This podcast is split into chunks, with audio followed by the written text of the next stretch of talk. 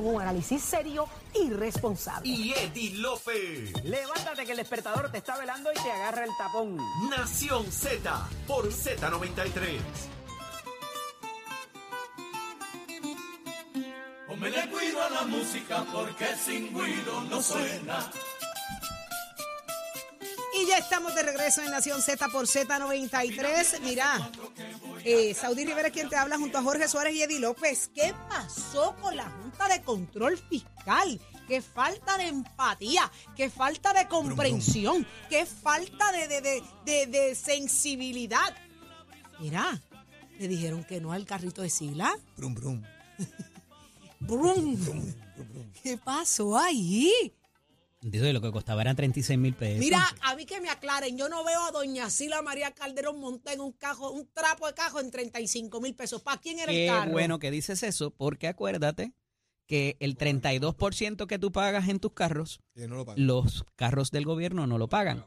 O sea que a eso tendrías que sumarle otra, 32%. otra cerca entre 12 mil entre 12 mil y 15 mil dólares, 50 mil dólares. dependiendo para se mete Está casi en exento. 60. Y doña Sila se monta en Está un exento. trapo de carro de Lo- 50 esos mil pesos. esos Son carros que el gobierno, igual que los, los alcaldes y todas estas guaguas que usan, que al consumidor le pueden costar 70, 80 Eso mil está dólares. bello, Jorge. ellos les Yo me alegro 40, que me lo. 30 mil pesos. que- y te lo agradezco que me lo aclares. Aclárame esto. Es, lo que te estoy Que planteando. doña Sila se monta en un carro de 50 mil pesos. y te tengo otra cosa más. Esto es un beneficio Pregunto. que se le da a los exgobernadores como los de la escolta, que ellos lo pueden rechazar, pero de acuerdo con una determinación del tribunal no se los puedes quitar. Y eso está. fue el caso donde fue Hernández Colón y fue Carlos Romero Barceló, que en paz doña descansen Sila no tiene escolta. Ni Acevedo Vilá, ni. Aníbal y contra Sila. Ujú. Ellos deciden renunciar a las escoltas, pero obviamente se quedan con el vehículo. Ok. Y con la oficina. El vehículo tiene 10 años. Ujú. Ese que ella vehículo hay que cambiarlo. El que ella tiene. Exacto. Entonces El la Junta dijo que no. ellos- el que está asignado a ellos tiene 10 añitos y tiene debe tener unas cuantas millitas. Y doña Sila guía ese carrito. Bueno, el- el- no es que la Junta dijo que no, es que la eh, eso tiene un proceso donde van a la oficina de gerencia y presupuesto, donde tienen que presupuestarlo, valga la redundancia, y eso se hizo tardíamente para que lo aprobara la Junta. Sea, no es que se, se denegó porque era una eh, sí. falta de verdad, eh, de prudencia en términos de que estamos, somos un país en quiebra y demás. Es que no se hizo el procedimiento adecuado en el término que había que hacerse para este eh, año fiscal. Y le dieron rain check. Lo tienen. le dieron Eso, eso va a pasar porque eh, ya eh, se determinó que es inservible de acuerdo a los reglamentos eh, de las diferentes agencias que, que trabajan con el tema eh, y eventualmente eso se, se va porque es un beneficio Es adquirido legítimo. y automáticamente como las vacaciones, como la enfermedad, como, o sea, eso está en el mismo rango para los gobernadores que el derecho que tiene un empleado a todo este tipo del bono de Navidad y de todo está por ley, o sea, y pues hay que hay que reconocérselo eh, y en su momento pues se hará adecuadamente el proceso. Habló eh, Juan Carlos Blanco, el director de la Oficina de Gerencia y Presupuesto actualmente, a los efectos y dijo, pues mira, se va a tramitar como se debe tramitar y en su momento pues va a ocurrir. Aquí lo que, lo que, lo que es verdaderamente complejo, Saudi, es que a ella se le está pagando un vehículo por alquiler. Esa información no sale de cuándo se está pa- tra- ¿Desde eh, cuándo? pagando ¿Desde cuándo? O sea y desde cuándo. Que Y esos es alquileres no son baratos. Entonces, me parece que es ella misma quien levanta la voz del issue. Oye, cuando salga esto del alquiler del no carro, nada, yo hice lo que tenía que hacer, pero la agencia o algún burócrata no hizo en tiempo lo que tenía que hacer. Este, y, y, y le toca a ella levantar el asunto de que, oye, el- eh, quizás estemos pagando mucho más caro por el alquiler de vehículos, al cual yo tengo derecho como exgobernadora, eh, versus eh, comprar el, hacer el, el procedimiento correcto para adquirir el Cuando carro. nuevo. yo entro en el detalle de que doña Sila se monta en un carro de 50 mil, es que no me la imagino.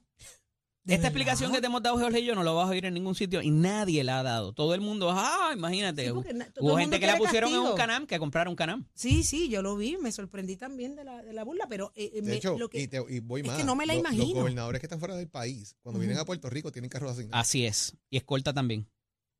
el único que está afuera es, es- es Pedro Rosselló, by the way. los dos. que Pedro- pa- pa- apareció. padre, padre e hijo están fuera. Mira. Sí, y Fortuño está fuera y cuando Pero Ricky no acá, perdió todos esos derechos. Eh, Hubo una interpretación a esos efectos de si él era, si se él, es, quedó- si él se considera exgobernador o no. Por el tema de que no terminó, no terminó el cuatrenio. cuatrenio. Pues eso siempre ha sido como una, es una como una ahí, duda. pero también un Fortuño eh, usualmente está fuera y cuando Ujú. llega al país, pues también tiene su, su vehículo asignado. Eh, Funciona así, o sea, no es una cosa Eh, y me parece que el tema de que ella haya levantado la bandera, de que es más caro el alquiler que me compre un carro, pues obviamente lo que está diciendo es vamos a usar los fondos públicos de manera eh, correcta en ese sentido. Pero eh, eh, es, es un punto de crítica constante sobre beneficios que pueden tener o no. Y, y ahí volvemos. Ella y Aníbal renunciaron a las escoltas, no las están usando. eh, y de hecho, ese fue el caso, Eddie, de, de derecho adquirido versus eh, eh, derecho, ¿cómo es?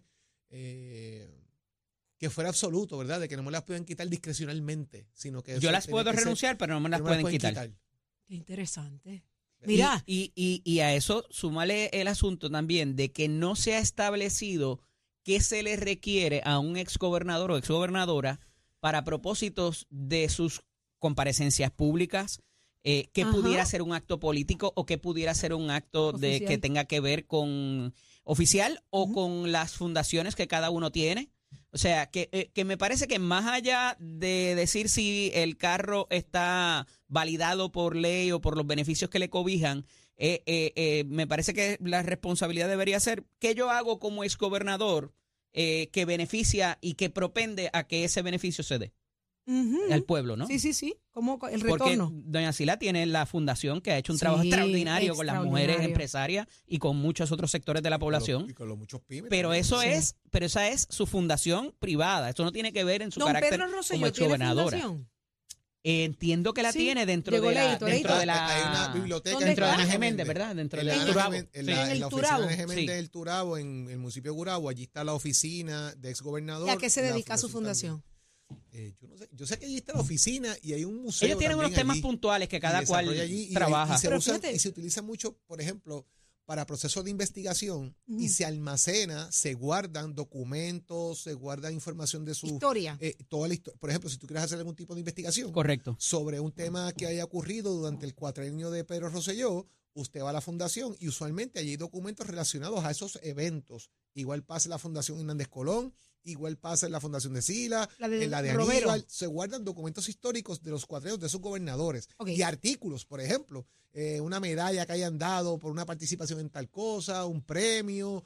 eh, en la de Hernández Colón, incluso yo he visto que se guardaron hasta lo- los atriles, los podios, eh, documentaciones, eh, bolas de baloncesto firmadas por los equipos nacionales de Puerto Rico, memorabilia, y ese tipo de cosas está allí. Discursos, pero Y ¿para tengo que decirles que salvo muy contadas excepciones, salvo muy contadas excepciones, siempre han estado disponibles desde para estudiantes de periodismo o de cualquier otra cosa para hacerles entrevistas para publicaciones que se han hecho, que eso va más allá de su capacidad eh, oficial, ¿verdad? Es esa memoria histórica para proveerle a estudiantes de aquí y de afuera para dar, eh, eh, ¿verdad? Su, su parecer y sus eh, memorias en términos de, han publicado también muchos de ellos, la mayoría Aníbal de Acevedo ellos. Vila también tiene su fundación. Tiene Yo su- no sé si tiene la Alejandro fundación, García pero la oficina Es la tiene. Son, son- ¿Qué diferencia lo que es la Fundación Sila Ujú. Calderón Ujú. de la oficina de exgobernador? Correcto, por eso, ¿verdad? ese era mi, mi La- punto la, la original. oficina de exgobernador es la que todos tienen. Las fundaciones son cosas que ellos hacen adicionales en Por temas carácter que les privado, interesan. Por algún tema. Ok. Sila creó la de ella para el tema este la pobreza, las mujeres, Sí, eh, los sí, sí. grupos, ¿verdad? Lo conozco. etcétera. Eh, pero Mira. están las oficinas de exgobernador, que son las que hacen este tipo de almacenamiento de información. Igual que la tiene y muy poca gente conoce. En la Asamblea Legislativa, en el Capitolio, en la Oficina de Servicios Legislativos, hay un, hay un, hay un archivo histórico donde están toda la información eh, de los debates, ahí están los expedientes completos de las actas eh, escritas completas de cada sesión legislativa de Puerto Rico, ahí está El todo lo que diario de tiene con la sesiones. constituyente, el diario de sesiones, Wow. eh, de hecho, eh, Digital. Se está trabajando, eh, están escritas, se están digitalizando Sí, parte de ellos. Están bastante adelantados. Y, y se están, se están trabajando ahora mismo, me consta que se está trabajando con eso, con hacer la primera publicación de lo que son los audios originales de la constituyente de Puerto Rico. Que eso, eso no se ha publicado nunca. O sea, tú vas a querer buscar qué dijo, por ejemplo, Georgina Navarro en la sesión del 2006, eh, Ajá. en cuando se estaba Pensé que discutiendo. iba a decir la constituyente, diablo, el- no, no, no. atrás ahí. No, no, no, eh, "Coño, otra de- de- me vine más Háblame cerquita. de otro más, El- más. ¿Cómo fue? no. ¿Llegaste más cerquita? La de, la de lo del IBU, por ejemplo, la discusión del IBU. Que eso Tú, quieres- tú vas a querer buscar cuál fue esa discusión, pues vas a poder ir y escuchar lo que dijo cada persona. Eh, utilicé a Georgie como ejemplo, pero Ok. este Mira, este, Leo, eh, estamos hablando, Leito, te echa para acá, ven acá. Te voy a preguntar algo ahí hágase, rápido. hágase parte de la Te voy a, conversación. te voy a preguntar. No tienes que llamar al 6220937. Buenos puede- días, buenos Te días. voy a preguntar algo rápido. Dale, dale. Estamos hablando de las aportaciones que han hecho los gobernadores Sí. después de, ¿verdad? Ajá, Y la aportación más grande eh, de los últimos días ajá. la hizo Pedro Rosselló con la foto con William Villafañe. Ah, la foto. La William Villafañe, candidato a comisionado residente, ha sacado una foto con Doña Maga y Don Pedro foto. La Rosselló vi, la vi. y me acaban de decir Rip Quiquito. ¿Por qué? Ah, bueno, porque asume que los votos que tiene Ricardo Rosselló y su padre, pues deberían estar con. con- Don con. Pedro, olvídate de Ricky. Ah. Don Pedro que ni Ricky lo no lo había sacado. descarte, no lo descarte. No, no, no estoy descartando. Lo No, que no, estoy entiendo, trayendo la línea Entiendo. de que ni Ricky había sacado su papá. No sabíamos de don Pedro Rosselló. Don Pedro y doña Maga han estado bien alejados de todo. Eh, Bueno, y Pedro lo bien que Rosselló se hasta ven los dos. se desafilió del PNP. Si claro. cuando los incidentes del verano del Senado. 19, Pedro Rosselló envió una carta y se desafilió del PNP. Pero verlo otra vez y ver a Doña Maga, lo bien que se ven, se Ajá. ven súper, súper bien. Sí, sí. Y lo logró William Villafañe. ¿Qué- qué significará eso, verdad? Están buscando a Quiquito. Ah, Creo mira, que empezó a correr me- Forrest Gump. y para eso tú me traes al micrófono. Sí, era eso. Qué que bárbaro. necesitaba ver tu cara. Mira, sigan, ¿Con sí- cuánto empieza? ¿Con cuánto empieza adelante William con esa foto? Sigan, sigan con Nación Z. mira si yo sabía que Yo me iba- voy para el mangle. Me voy Mira, para el ¿Cuánto mangle. empieza adelante? Ah, William con esa foto. ¿Con cuántos votos? 80, 90 mil. Mírame, yo sabía que ponerte y ver tu cara era ponerle la Eh. cherry al cupcake porque me trajiste el dato de la desafiliación de Don Pedro, que Re- yo re- no me acordaba. regreso ahorita. Sí, sí, sí. Voy al mangle un momento. va- vaya al mangle, bañese y regrese. Señores, no te bañes en el mangle. ahora sí, chequeate esto, Leito, que esto está buenísimo. Ya está con nosotros Adanora Enríquez, candidata a la gobernación por Proyecto Dignidad. Muy buenos días, Adanora. Buenos días. Muy buenos días, ¿cómo están ustedes? Bien, bien, bien. Ponme música de, de, de boxeadora. Ponme música de boxeadora, porque Adanora ha dado En ritmo un, de salsa. un, un- ¿cómo se le llama? Un knockout, un jab. ¿Cómo Bueno, se le dio llama? un buen golpe. dio Tiró un golpe. dio Un barre- un barrecampo, jab, un barrecampo. un barrecampo, un jab, un jab. Para mí es un jab. Doña Danorá, eh, usted lo tenía calladito, usted lo hizo público, pero le están reclamando que no lo, no, no lo presentó internamente y usted también estaría violando el reglamento. Y me refiero a la petición de que Javier Jiménez no tiene las cualificaciones de acuerdo al reglamento. Escúchalo, ahí Ahí está, ahí está, Danora. Mire lo que me han sacado para usted. Mira, eh, bueno, la, la realidad es que nosotros tenemos un reglamento, ¿verdad?, por el que nos regimos. Esto no es una querella eh, contra un miembro bona fide, sino solamente es eh, una petición directamente al Consejo de Gobierno de que se rija por el reglamento eh, que hemos establecido.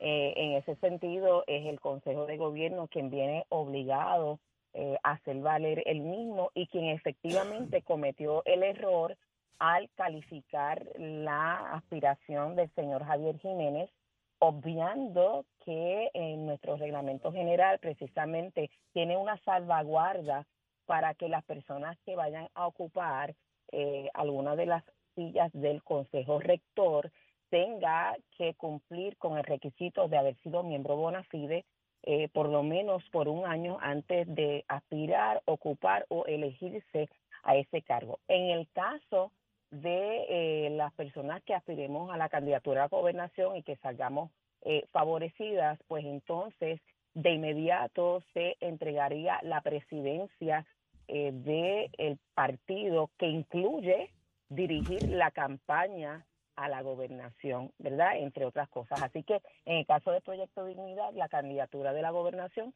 está ligada a la presidencia junto con todos los requisitos.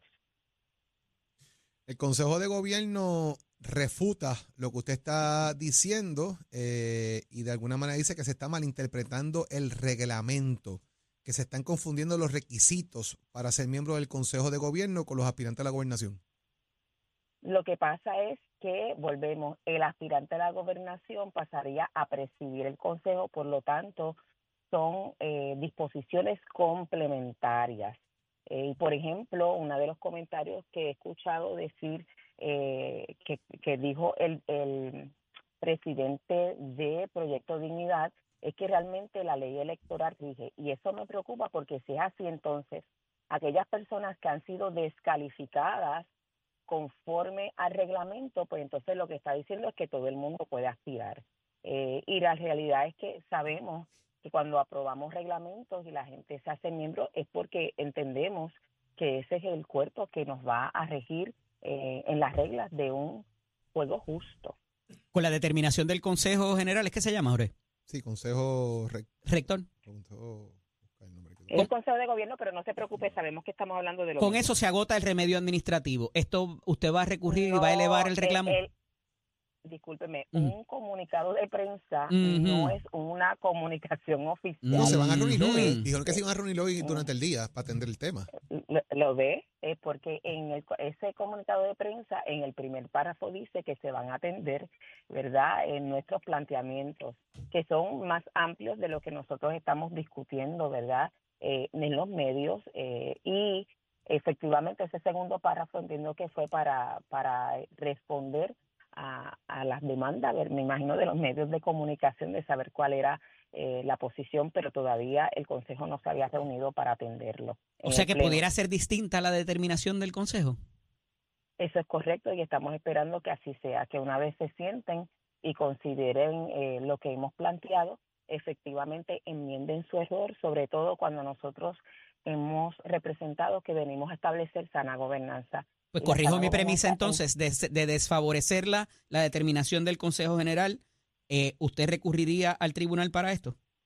Tendríamos que continuar los procedimientos correspondientes y ese sería el próximo paso, eso es correcto. Wow. Ok. O sea, que no está descargado el tribunal. No, es- estamos, eh, ¿verdad? Esperamos que no tengamos que hacerlo, pero eh, nosotros vivimos, ¿verdad?, por convicciones y entonces tendríamos que acudir, ¿verdad?, para que esto se pueda interpretar de la manera correcta. Le hago esa pregunta eh, porque muchas veces para los candidatos, las personas cercanas en los diferentes partidos ha pasado, dicen, no vaya al tribunal porque eso los electores no lo ven bien de que se prevalezca mediante una determinación judicial versus la, la querencia de, ya sea de la institución o del electorado. Por eso le pregunto si, que- si, si, si contempla esto más allá de lo que Claro. determina el partido. Está hablando de, de un costo que sería político, pero esto es un asunto de principios, esto va más allá. Eh, por ejemplo, en el, el colectivo de Proyecto Dignidad, cuando se da esta transición, la llegada de Javier Jiménez, mucha gente estuvo muy preocupada por la manera en que se dio y algunos salieron. No podían entender cómo una persona, ¿verdad?, podía llegar y con tan poco tiempo aspirar a esa posición. Eh, no es sino hasta la semana pasada que el director de Asuntos Electorales me, me muestra eso, porque yo de verdad no estaba detrás de verdad. De, es que digo, wow, nosotros teníamos una salvaguarda precisamente para prevenir esto y estoy esperanzada en que el Consejo de Gobierno corrija esto y con eso devuelva la confianza aún de la membresía en general Perdió su con norte el relación partido. a lo que pues yo pienso que eso nos ha dado un duro golpe. Se entregaron al poder y se olvidaron de los principios. Necesitamos retomarlo. Yo creo que también hay errores, ¿verdad?, que, que, se, que se pueden cometer en el camino y hay la capacidad de enmendarlo y eso es lo que queremos lograr. Por lo tanto, que gracias por la pregunta, ¿verdad?, que, que me hicieron y por traerme eso a colación, porque efectivamente con toda posibilidad, si tuviéramos que acudir, va a tener un costo, pero realmente los principios por los que vivimos valen la pena asumirlo. Eh, estas determinaciones, eh, licenciada Enrique, siempre, de, lo, lo que dice las disposiciones del reglamento o de los reglamentos, ¿siempre han sido así o se enmendaron para que él lo diga? ¿De fundación así han sido eh, como están dispuestos? No, el reglamento actual se enmendó en mayo del, del 2022 Para incluir esa determinación. para incluir esa salvaguarda. Ujú. Ok. O sea que no siempre, no, eh, estamos claros que no siempre había estado esa disposición ahí de lo del año para ser miembro, para ser candidato.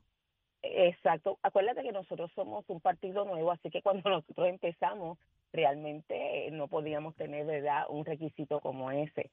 Este, porque no, no. Por tanto, el requisito antes era malo, pero ahora era necesario.